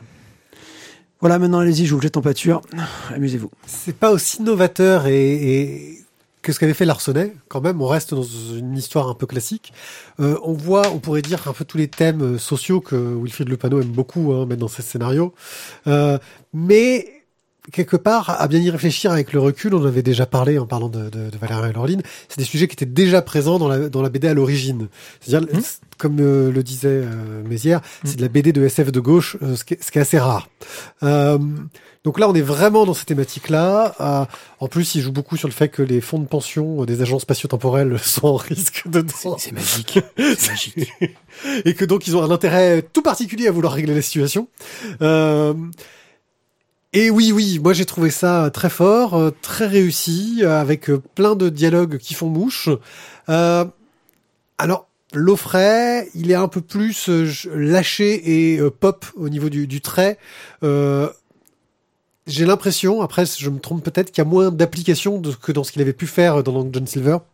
Euh, Je pense qu'on a un trait qui est un peu plus comique. voilà, il est beaucoup plus lâché. Voilà, Ouais, c'est. Je dis lâché, pas, je, dis, ouais. je dis, je dis- je dis pas qu'il qu'il a rien branlé. Hein, je dis, euh, si vous êtes tombé en admiration sur sur le trait de Long John Silver, vous êtes plus dans l'illustration dans Long John Silver. Quelque chose. Là, on est dans du dans du pop, de l'action, quelque chose euh, qui pétille, qui va vite. euh, et voilà, il a adapté son trait euh, au, au récit. Euh, c'est moins léché, mais c'est efficace. euh, Puis ça marche. Ça, ça colle, euh, ça colle bien au, au dialogue aussi, au rythme des dialogues, euh, parce que bon, l'air de rien, ça fuse dans tous les sens. Euh, Il y a des vannes à droite, des vannes à gauche. Le rythme effréné qui est donné à l'urgence du scénario est retranscrit aussi par le dessin. Ça fonctionne très bien. Le découpage marche aussi très bien. Alors, pour être tout à fait honnête, moi, Valérian et Laureline, à la base, c'est quand même pas mon kiff, quoi. Oui, parce que ça vieillit. C'est ça, Hein toi, qui t'a posé Ouais. souci. Oui, mais oui. Je j'ai pas réussi à passer outre euh, les, les 40 ans qui, qui se sont pris dans la gueule. Là, je me suis mais régalé. Honnêtement, j'ai euh, j'ai lu ça. C'était un petit bonbon. Euh, c'était un Milky Way. Un côté, oui, un peu à l'ancienne parce qu'on sait que c'est des vieux personnages, etc. Mais très bon, très agréable. Euh, le scénario avec 53 tiroirs, des rebondissements, euh, les personnages qui sont tous équilibrés, il n'y a pas trop de prise de place d'un tel ou d'un tel, euh, pas trop de choses qui servent à rien, pas trop de machin marketing bidule derrière, et le fond de commerce qui est quand même assez bien rendu. Moi, je trouve que de ce que j'en ai compris, de ce que j'en ai un tout petit peu lu, parce qu'on avait préparé quand même euh, entretien avec Mézières, euh, j'ai retrouvé quand même un petit peu l'esprit de, des personnages, leur, euh, leur psychologie, euh, la façon dont Laureline est traitée dans cet univers, la façon dont euh, Valérian est perçu, mais finalement il fait le sale boulot de merde euh, en, arrière-plan, euh, les Shingus qui ont une place mais divine, et euh, une orchestration aussi au niveau des autres créatures de l'univers, de la végétation, des gros monstres qui viennent bouffer l'eau dans les différentes planètes, etc tout le relationnel à l'argent, à la société, les choses qui sont à dénoncer, la pollution, etc. Enfin, j'ai trouvé que c'était très respectueux de, de, de, de l'esprit, de la globalité euh, de, de Christin et Mézières, quoi.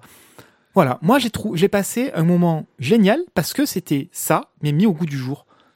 C'était très actualisé. Il y a, y a la qualité de, du pourquoi, du comment la, la, la- la série a bien fonctionné, mais mis au goût du jour. Et le fait que ce soit mis au goût du jour, moi, c'est un truc que j'ai apprécié. Moi, c'est un peu, voilà, c'est un des regrets que j'ai, c'est que pour moi, c'est pas un bon tome de Valérian Parr. Mhm. Ça serait une très bonne reprise de la série. Mhm. Euh, le celui de Larsenet, il y avait un point de vue. Il y avait quelque chose, je veux dire, qui était très euh, l'approche de Larsenet qui se réappropriait les personnages. Là, euh, c'est d'une C'est une nouvelle, c'est une nouvelle aventure de Valérian et du ouais. voilà c'est une nouvelle ça, ça rentrerait tout à fait dans le dans le credo mais de façon modernisée Euh, et l'impression que ça m'a donné c'est que bah Lupano et Lofray ils auraient bien repris la série mais qu'en fait bah non parce que ils ont décidé Oh, que ce Christophe les airs qu'on ne reprendra pas cette série Ouais, ce ce serait qui est pas hein. forcément plus mal mais ça aurait très très bien marché et c'est un peu mon regret c'est que tu te dis ah putain mais il aurait fallu qu'il continue quoi Ouais. Oui, parce que Euh, euh, ça, et ça se lit à 2000 à l'heure. Hein. Oui c'est c'est euh, bonheur enfin, c'est c'est- voilà. Moi, je me suis mais régalé. bon bah, Taillot J'ai déjà donné mon avis. oui oui il a déjà là tu vois il parle même plus dans le micro Moi, je mettrais un petit cœur. Euh, moi aussi, mais lui non. si Oh non, t'as dit non. Non, je suis, je suis. Non, mais t'as dit, t'as t'as dit, ce serait pas un vrai Valérian. euh, Non, mais je suis le cul, je suis le cul. Et moi, ça me fait bizarre, tu vois, de coller un cœur là-dessus, quoi. Alors que, à la base, voilà, enfin, ma cam, ce serait plutôt Bojangles, tu vois. Euh, eh ben, voilà, ça ça m'a tellement surpris que ce soit à ce niveau-là que je me régale autant que, ben, voilà. Moi, il y a- j'ai trouvé que c'était un produit vraiment fini, tu vois. Euh, sur un truc un peu humoristique aventure, euh, j'ai trouvé, franchement, pour une pour une licence comme Valérian qui sort après le film, ça aurait pu être franchement plus merdique et ils auraient pas fait beaucoup moins de ventes, quoi. Euh, là, pour le coup, je trouve que c'est très bon, très qualitatif. Moi, c'est vraiment le. Pour à peine plus cher qu'une place de cinéma. le, le- le coup de cœur, c'est c'est ce côté reprise réussie. Ouais, quoi. exactement. Euh, J'ai des regrets, hein, je, mais, mais franchement. Ah ben, moi, je mets euh, mon petit coup de cœur. Voilà, et, et quelqu'un qui a pas lu, et là tu le prouves, qui a pas lu assidûment Valérian, peut totalement apprécier euh, cet album, Je valide. euh, qui est euh, de qualité. Bien, bah, Mathieu, ton coup de cœur? Moi, j'ai déjà mis. Ouais, premier coup de cœur de l'année. Eh ben, on y va, c'est parti, hein, 2018, Valérian. Putain, Valérie. Toi, tu mets un truc sur Valérie. Ouais, Ouais, tu vois, c'est eh, c'est un truc de dingue. Hein. Tout peut arriver. De 2018, c'est l'année du changement. Jessica Jones. Euh, tome 1, et oui, car nous avons une reprise de série. Euh, Je t'interromps deux secondes. Et La voilà. série précédente- J'ai dû série prononcer précédente- cinq mots. Ouais, non, la série précédente s'appelait Alias en fait. C'est pour ça. Voilà. C'est vraiment une nouvelle série. C'est une nouvelle série, on n'est plus sur Alias, Alias Investigation, on est sur Jessica Jones, ce premier tome s'intitule Sans Cage. Alors nous avons au scénario un certain Michael Bendis, euh, je... hein?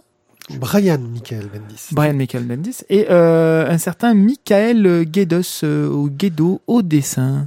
Oui, Michael Geddos. Michael Gator.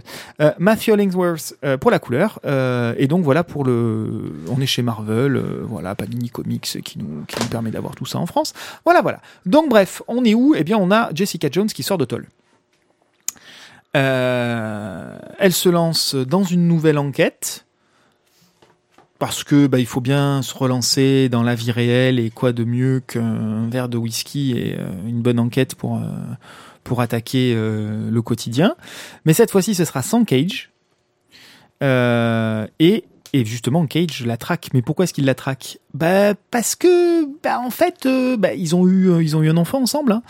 Et, et ben, en fait, la gamine, elle l'a pris sous le bras et elle l'a planqué quelque part. Et Cage n'est pas au courant. Une petite Et- remise dans le contexte pour les gens qui. Alors qui ça, moi, je ne peux pas mettre Non, mais de dans ce que t'as compris, de ce que t'as compris, ce que Jessica Jones, tu connais par rapport à la Alors, série de ce que de ce que j'ai compris, euh, Jessica Jones s'est fait foutre en tôle. Euh, on sait pas trop pourquoi, mais on sent que ça sent le pâté quand même. Euh, elle faisait partie des euh, des super héros Des Avengers. des Avengers. Euh, en tant que j'ai oublié son nom là, le nom là. Oui, con, on s'en fout, c'est un super héroïne quoi. euh, une super héroïne. Euh, bon, elle avait un comportement à la Jessica Jones hein, chez, chez les Avengers, donc euh, à un moment donné, ça déplaît. Ceux qui n'ont pas vu la série, c'est c'est pour ça, c'est juste histoire de vraiment remettre. Bon, euh, c'est un personnage qui est ultra violent et qui est, euh, euh, enfin, franc du collier, quoi. Mais en même temps, ben, quand il faut qu'elle mette une tarte, elle met une tarte. Elle y va pas par des détours avec de la crème euh, chantilly, quoi. Elle met une tartasse, elle met une tartasse. Et puis quand elle a envie de dire merde, de dire merde, elle dit merde. Et elle a quand même un fâche-don pour se foutre dans les embrouilles les plus improbables. Voilà, ça, elle a quand même. euh, Autant Mathieu, il est capable d'un simple regard de planter un ordinateur. Bon, mais Jessica Jones, elle se lève le matin, elle boit un verre, et il y a une guerre thermonucléaire qui débarque parce que la bouteille est tombée et qu'il a- il s'est passé un truc. Voilà. Et là, t'as un ordinateur qui est tombé en rade. Eh putain, eh. c'est gros. ce pouvoir. Ce pouvoir, Mathieu. c'est magique, j'adore. Ok, bienvenue. Bon, pour information, c'est l'ordinateur du boulot en plus. Hein. Non, mais je pense que, je pense que utiliser un Ouais. téléphone, c'est bien en fait. Ouais, ouais, mais tu vois, moi je Parce fonctionne que, le, qu'avec le parce que le téléphone. téléphone, il plante pas. C'est ça. Il tombe, mais il plante pas. C'est ça. Bon, Et ça, sera encore un autre histoire. Euh, donc voilà. Donc bref, euh, Jessica Jones se, sort de tôle, a planqué sa fille. Luke Cage lui en veut à mort. Euh, Luke Cage lui dit, écoute, c'est pas compliqué. Enfin, se dit, puisqu'il ne lui dit pas, euh, que si elle lui ramène euh, la fille, sa fille, euh, avant que lui ne la trouve, il pourra lui pardonner. Maintenant, si lui la retrouve avant qu'elle ne lui ramène, euh, ça sera impardonnable. Je vous laisse deviner euh, comment cette chose-là va se terminer. Toujours est-il que notre Jessica Jones va tenter de résoudre l'affaire qui lui est confiée par une jeune maman, euh, par une jeune femme, pardon, qui arrive avec sa fille et euh, elle explique que son mari, il a totalement perdu la boule. Il raconte des histoires abracadabrantes sur des univers parallèles, comme quoi il y aurait un complot mondial, que les super-héros des Avengers, etc., seraient au courant, etc., etc. Bon, moi, fait un truc très euh, très chelou. euh, bon, voilà. Donc elle commence à enquêter là-dessus et puis parallèlement, on a d'autres choses qui se mettent en place, on a d'autres personnages, d'autres super-héros, des super-vilains.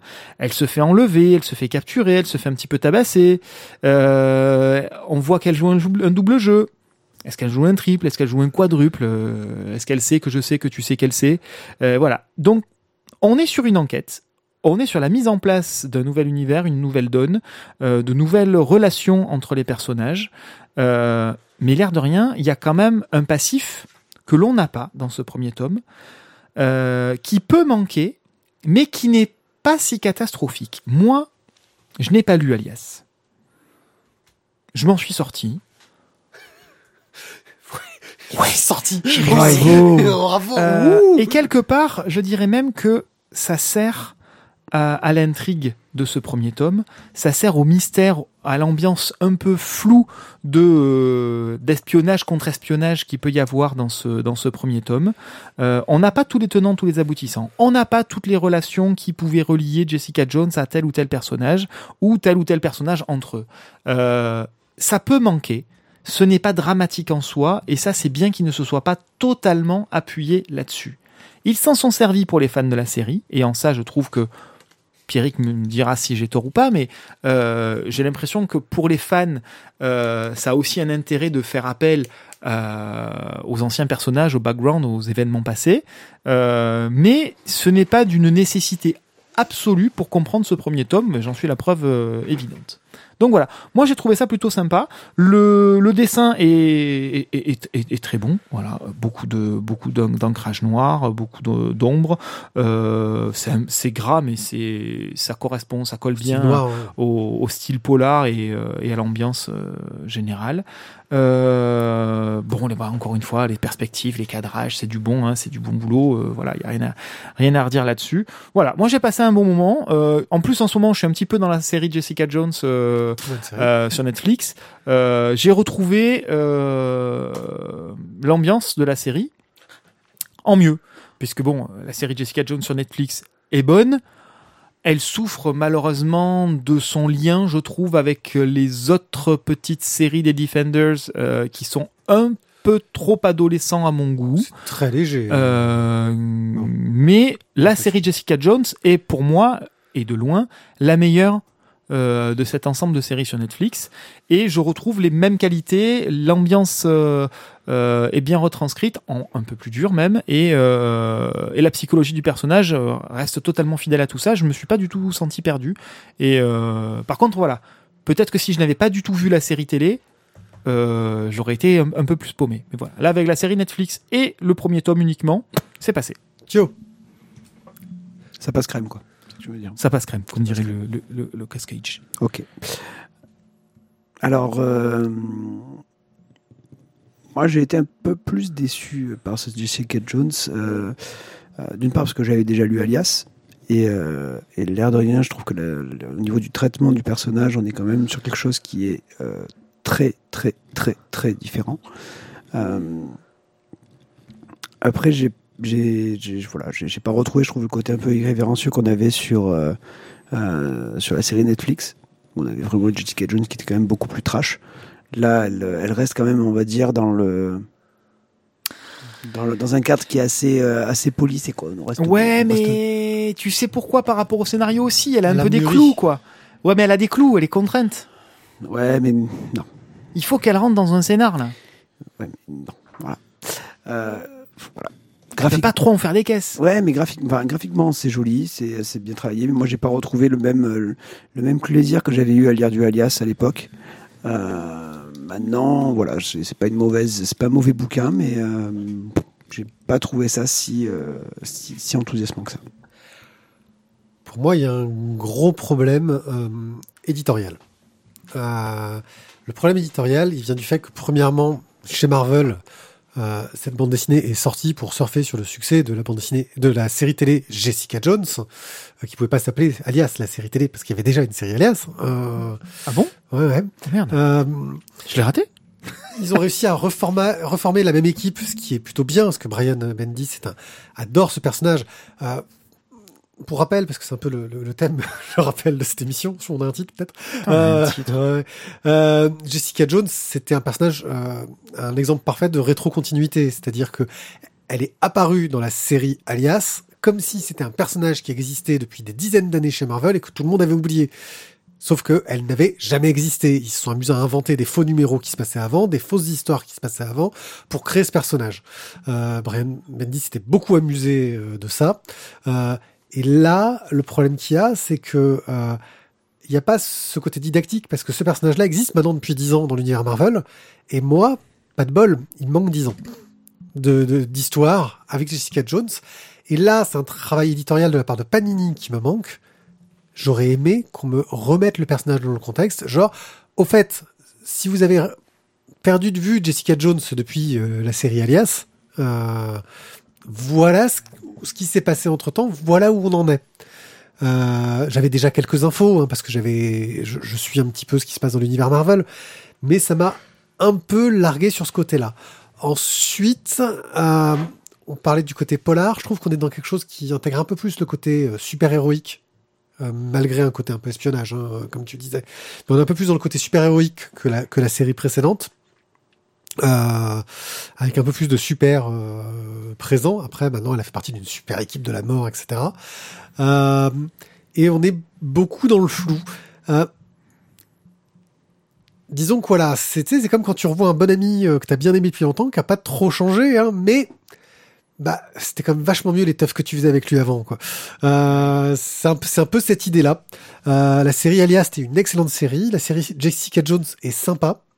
Euh, le personnage est sympa, ses aventures sont sympas, mais on a perdu cet attachement et en fait, j'avais l'impression de m'en foutre un petit peu de ce qu'allait lui arriver. euh, alors que bah, j'étais accro euh, à la série euh, d'origine. Ouais, je pense que ça Euh, souffre pour toi de, enfin, en tout cas pour ceux qui connaissent de la comparaison peut-être avec Voilà. Elias. Moi, c'est, j'ai j'ai pas ce- Voilà, bah, on passera là. cet aspect-là. ouais. Et euh, par contre, oui, on voit après que euh, Brian Bendis s'est fait plaisir. D'ailleurs, tiens, il, il quitte Marvel, il finit la Jessica Jones. Je sais pas s'il va le refiler à quelqu'un d'autre, mais il quitte Marvel pour aller chez DC Comics. Hop. oui, ça c'est un truc de fou.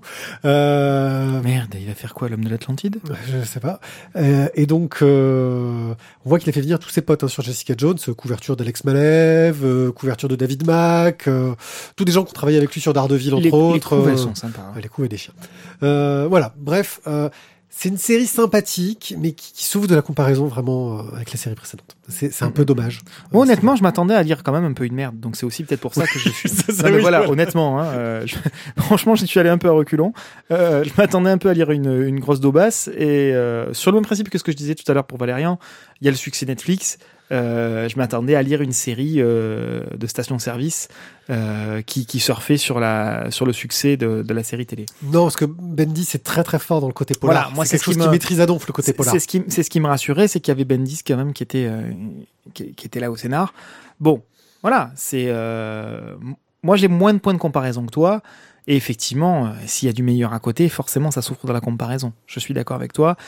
Depuis le temps que la série précédente s'est arrêtée, il aurait sans doute fallu faire un petit. euh, euh, vous avez raté dans l'épisode précédent. Euh, ok, très bien. Oui, parce que Maintenant- voilà, elle a été dans plein de séries Marvel entre temps comme personnage. Maintenant, honnêtement, je, je pense que pour le coup, objectivement, c'est peut-être moi qui suis le mieux placé pour parler de la BD objectivement. Tu vois, Oui, oui. sans avec moins d'affect, avec moins de comparaison, etc. Bah c'est bien. Voilà, honnêtement, c'est bien et c'est bien ficelé. Et au niveau du scénar, c'est très cohé- cohérent. Il y a des petites choses qui auraient pu être un peu plus expliquées ou des choses qui auraient, vous auraient pas pu passer un peu plus vite, d'autres euh, s'attarder un petit peu plus. Bon, après, ça c'est du goût, quoi. Voilà. Mais dans l'ensemble, c'est très bien. Juste un dernier point, euh, Thio, pour le côté euh, trash que tu avais. La série Alias était dans une collection qui s'appelait Max, qui était une collection euh, violente, euh, enfin qui, qui avait pas de limite en fait en, ce- en ce qui concerne le cul et la violence. Tandis que là, on est sur du Marvel standard et où donc forcément c'est logique que ce soit. un peu Ah oui, c'est très propre là. Voilà. La Nef des Fous, le tome euh, 8. euh, donc La Nef des Fous, une série en 7 tomes plus hors série, qui se poursuit alors qu'elle n'était pas censée le faire. Euh, à croire peut-être euh, que bah, malheureusement euh, les autres tentatives dans la bande dessinée de Turf, l'auteur, euh, n'ont pas eu le succès escompté. Et donc bah, forcément quand on arrive sur un truc qui arrive alors que c'est censé s'arrêter, on y va un peu à reculons, euh, plein de craintes euh, envers la qualité du produit. Euh, tout de suite, je vais vous rassurer, si vous aimiez le dessin de, Turf, euh, bah, c'est toujours euh, dans la même qualité, dans la même veine, avec une coloration des planches admirable. C'est plein de couleurs, plein de fantaisie, plein de voilà, c'est mignon, c'est beau, c'est excentrique. Mais je vais peut-être vous expliquer ce qu'est la nef des fous. La nef des fous est une sorte de grande nef dans laquelle vit un petit monde médiéval euh, au milieu d'un univers et, enfin, et à l'extérieur, en fait, c'est un monde post-apo entre guillemets. Euh, dans la première grande saga, au final, il y a la nef qui s'est ouverte, il y a une sorte de grand tremblement de terre, mais vraisemblablement, les gens ont continué à vivre leur petite vie à l'intérieur de, de la nef, dont euh, deux enquêteurs euh, qui étaient très présents dans la série précédente, qui continuent à enquêter sur le trafic de coloquinte. Car oui, il y a du trafic de coloquinte et c'est quelque chose de très grave, monsieur. Sachez. Ah oui, ouais, ça, ça a l'air. Voilà.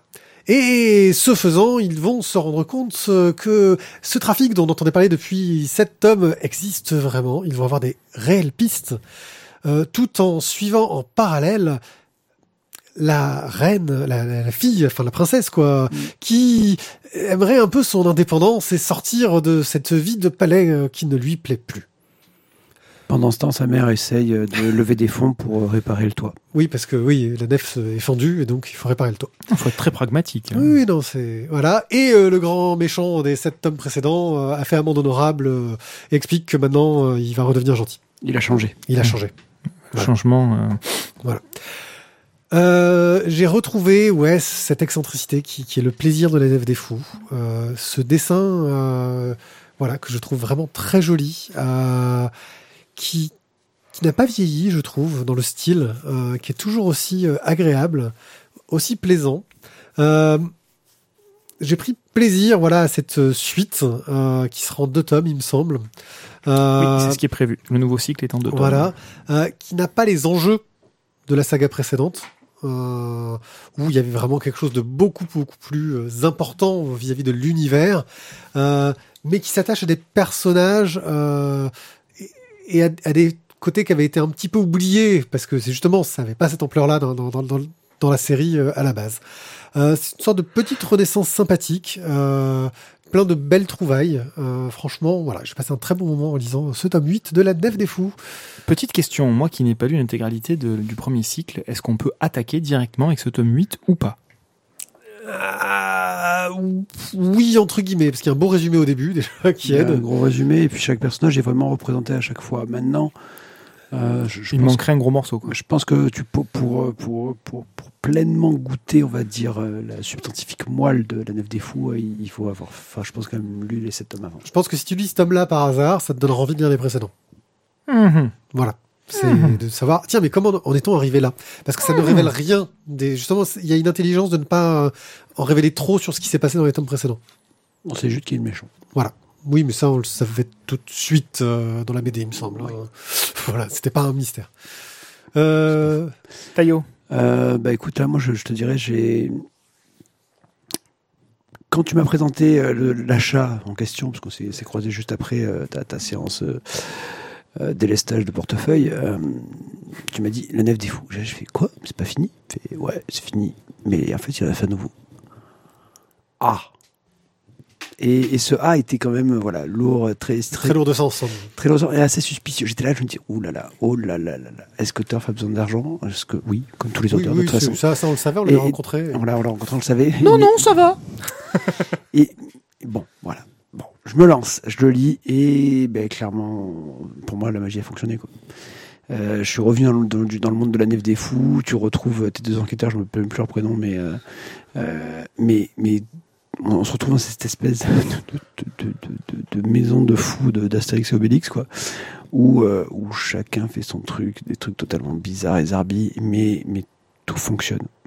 Euh, graphiquement, c'est splendide et euh, j'ai trouvé que l'enquête et, tout ce qui te rajoute là maintenant au niveau, au niveau de la famille royale, bah, tout fonctionne. Donc voilà, ça a été vraiment un gros, gros plaisir pour moi de me replonger dans la nef des fous. Euh, vivement le prochain tome. J'attendrai le tome 2 pour, euh, pour, pour- pour un éventuel coup de cœur. Euh, Ti, alors toi, t'as. Ben, moi, il va falloir que j'attaque, euh, que je réattaque, puisque j'avais lu euh, deux ou trois tomes. Eh bien, très cher, tu vas avoir une belle pile de BD. Euh, alors, je vais pas lire tout de suite, parce que alors, pour le coup, je suis pas en avance pour la suite des émissions. Ouais. Bref, euh, voilà, La Nef des Fous, tome 8. euh, bah, si vous avez aimé les tomes précédents, replongez-vous dedans. euh, et si vous n'avez pas lu les tomes précédents, lisez-les. voilà. Je crois qu'on n'a pas d'autres, pas d'autres conseils. Un final. Déboré Théorie, tome 3, donc chez Dargo, euh, par le duo espagnol Robledo Toledano. Robledo Toledano Gozaimasu. Cosa más, eh Euh, donc pour vous refaire un petit euh, pitch euh, rapide, Yoshi, Oshi, Yoshi. Yoshi, donc est un tatoueur, un jeune tatoueur ancien voyou qui s'est donc justement converti dans le tebori, donc c'est le, le- le tatouage traditionnel japonais. Pour ça, donc il a rencontré Orisujin, je suis désolé pour les prénoms, Orisejin, euh, qui est donc un grand maître tatoueur japonais justement dans le tebori. Euh, sauf qu'Orisejin, donc tatoué d'avant les yakuza, il a eu un petit problème, un léger différent qui a qui a entraîné euh, quelques multiples fractures au niveau de, des deux mains. Euh, donc, bah, forcément, c'est un peu plus difficile ensuite pour tatouer. Euh, et donc, bah, Yoshi, euh, qui était donc son, son, son- son apprenti, est devenu en fait son tatoueur attitré. Euh, Yoshi va être, euh, on va dire, branché par euh, une charmante jeune femme, Otsuya, qui, euh, qui en fait mène un double jeu. Elle est à la fois une collectionneuse de tatouages et en même temps, en fait, je sais même pas pourquoi je reste avec la BD dressée en l'air comme ça. Moi, j'aime bien, Faut j'aime mettre la caméra, je pense. Hein. C'est c'est pour la là, là, je sens que tu, tu as envie que la prêt, caméra. T'es prêt. Ouais, tu regardes, je vais faire ça et c'est très bien. Euh, et donc Otsuya, donc il mène un Tout le double monde a jeu. bien entendu ce qu'il a fait. Il a fait clac Il en a posant la fait BD. claque en posant la BD. Donc Otsuya donc mène un double jeu. Elle est à la fois une collectionneuse de, de tatouages et en même temps euh, un agent d'Interpol qui est là en fait pour euh, placer dans euh, le salon de tatouage des micros pour recueillir en fait bah, toutes les confidences des yakuza qui viennent se faire tatouer parce que comme c'est un moment un petit peu de détente, de lâcher prise. d'intimité. Euh, bon ben voilà, à ce moment-là, il se confie. Il se confie, donc là, ben, justement, Otsuya, en se faisant tatouer par Orisejin, qui est un des euh, sept ou huit grands maîtres du tatouage, ben, elle va réussir à placer un micro dans le salon et elle va pouvoir recueillir tous les témoignages des Yakuza. Parce qu'en fait, les, Yakuza, quand ils se font tatouer, euh, se font tatouer des scènes de leur vie. Donc, ils se font tatouer le meurtre d'un tel, euh, l'assassinat de machin, etc. Et donc, euh, chacun de ces tatouages, forcément, pour que le tatoueur puisse le représenter, il a besoin d'avoir des informations. Et donc, le Yakuza bah, s'épanche, raconte euh, les événements. Bon, bah, quoi de mieux pour un agent d'Interpol Et donc là, on s'est retrouvé dans ce tome 3, euh, début tome 3. Euh, Yoshi, Orisejin sont arrêtés par la police. Euh, les, la police essaye aussi de faire une descente, descente pardon, chez différents Yakuza, dont Takeshi, qui est le chef des Yakuza de je sais plus où, mais il Oui, est important. Voilà. Euh, sauf que lui, donc, il prend son katana et il s'en va. Il arrive à tout sonner. Comme ça, et il se casse. Sans qu'il arrive à l'arrêter. Avec l'accent, ça t'a plu, ça. Non. Un joli Euh, tatouage, un, un joli euh, bruitage. même, Ensuite, donc, euh, bah, Yoshi et Oisejin donc, sont chez, euh, euh, dans les locaux de la police. Seulement, bah, eux, ils ne lâchent rien. Ils sont prêts à tomber. Ils ne diront rien de plus que ce qui a déjà été révélé par les écoutes. Mais en même temps, ils- C'est-à-dire que si. Oui, eux, eux n'ont rien fait de mal. Oui, bien sûr. Mais sauf que s'ils se mettent à table, euh, il y a d'autres trucs qui vont que du tomber. coup, voilà. Ça pourrait être leur tête des épaules aussi. Donc, du coup, eux, par fierté, ils décident de. Non, on ne dira rien. Donc, ils repartent libres. Et forcément, Takeshi, quand il apprend que c'est Orisejin, le, le tatoueur, qui, euh, chez qui euh, le micro a été placé, bah, il veut venir. euh, Régler il ses veut les retrouver et les dessouder. Forcément. Euh, bon, graphiquement, c'est toujours aussi beau. C'est, je trouve, très réussi entre cette espèce de Japon, euh, euh, Japon moderne et euh, ce côté euh, très euh, Traditionnel. traditionnel du, du petit salon de tatouage, les tatouages en eux-mêmes qui sont absolument splendides, quoi.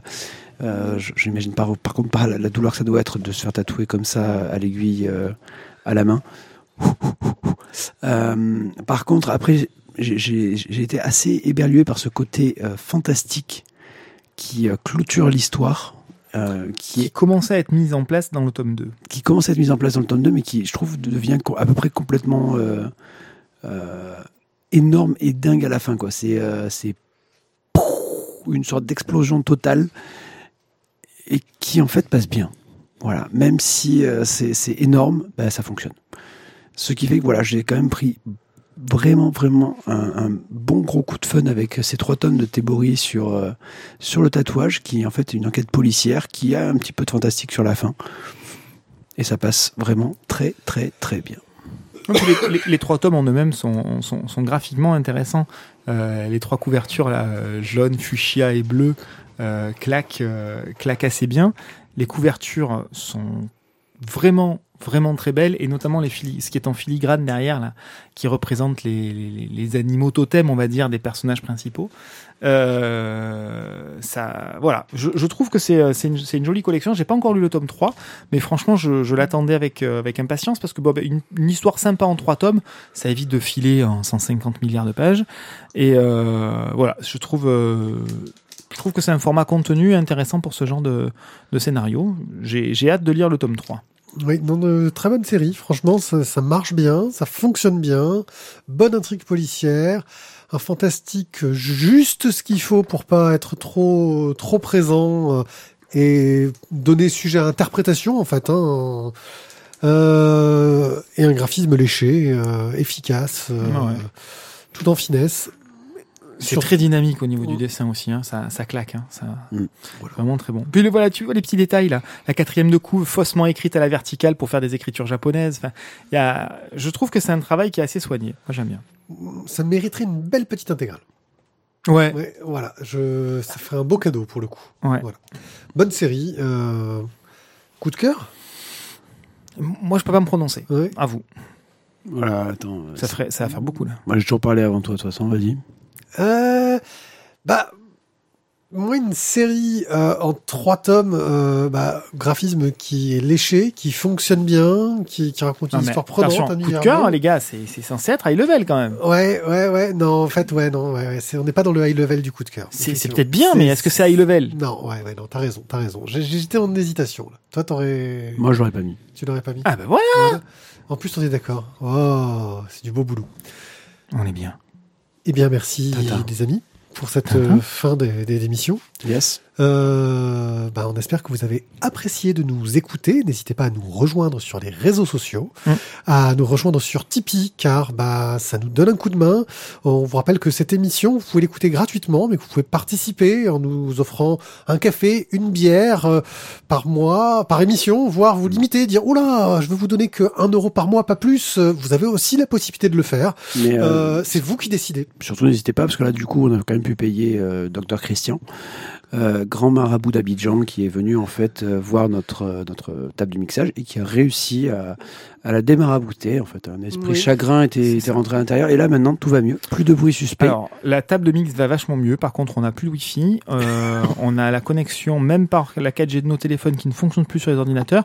Et l'ordinateur de Mathieu qui est parti en couille. Mais sinon, la table de mix, elle. Ouais, elle la va table de vachement mix, mieux. mais euh, Docteur Christian, il a bien fait son taf. Ah oui, c'est Sur la table de mix. Ah, sur la table de mix. ouais. Je pense qu'il a rejeté le reste du merdier ailleurs. Mais... C'est en fait c'est une cage de Faraday ici. Ah oui, putain. Bref, euh, voilà, donc n'hésitez pas à nous soutenir, ça nous permettra aussi bah, d'élargir un petit peu nos horizons en termes de bande dessinée. Tu on va peut-être bientôt relancer, parce que nous, nous tenons nos engagements euh, vis-à-vis de, de la BD des tipeurs. Euh, oui, nous avons donc le- l'enfant de la lune qui euh, qui, Voilà, qui, qui est dans la pile. qui est dans la pile, qui va être chroniqué. Alors, je vous avoue que je, je sais, faut, faut qu'on, faut qu'on voit avec euh, avec le, le, le triumvirat, mais euh, je pense qu'une BD par mois pour les tipeurs, c'est, c'est too much parce qu'en fait, on ne s'y tient pas du tout. Euh, si, on peut le faire. On peut le faire, mais il faut que On faut, anticiper. faire. C'est-à-dire qu'en gros, il faut Il commencer faut à faire la demande avant. faut qu'on commence à lancer le truc avant qu'on ait, mais on en discutera. Ouais, c'est une question ouais, d'organisation. ouais. On va y arriver. Moi, moi, c'est ma bonne résolution de cette année. On peut le faire. Voilà. Bref, Ouais, ouais, c'est- ma résolution de cette année, c'est SNCF, c'est possible. D'accord. Ok, SNCF. Ben, merci de nous avoir écoutés. Euh, on se retrouve dans 15 jours pour une nouvelle émission. Euh, à très bientôt sur la voix des bulles.fr. Que vous euh, pouvez retrouver sur licos.fr. sur iTunes, euh, sur euh, Facebook, Lycos. sur Twitter. Euh, ce sera un grand plaisir euh, d'être de nouveau dans vos oreilles. Bye bye. ciao. ciao.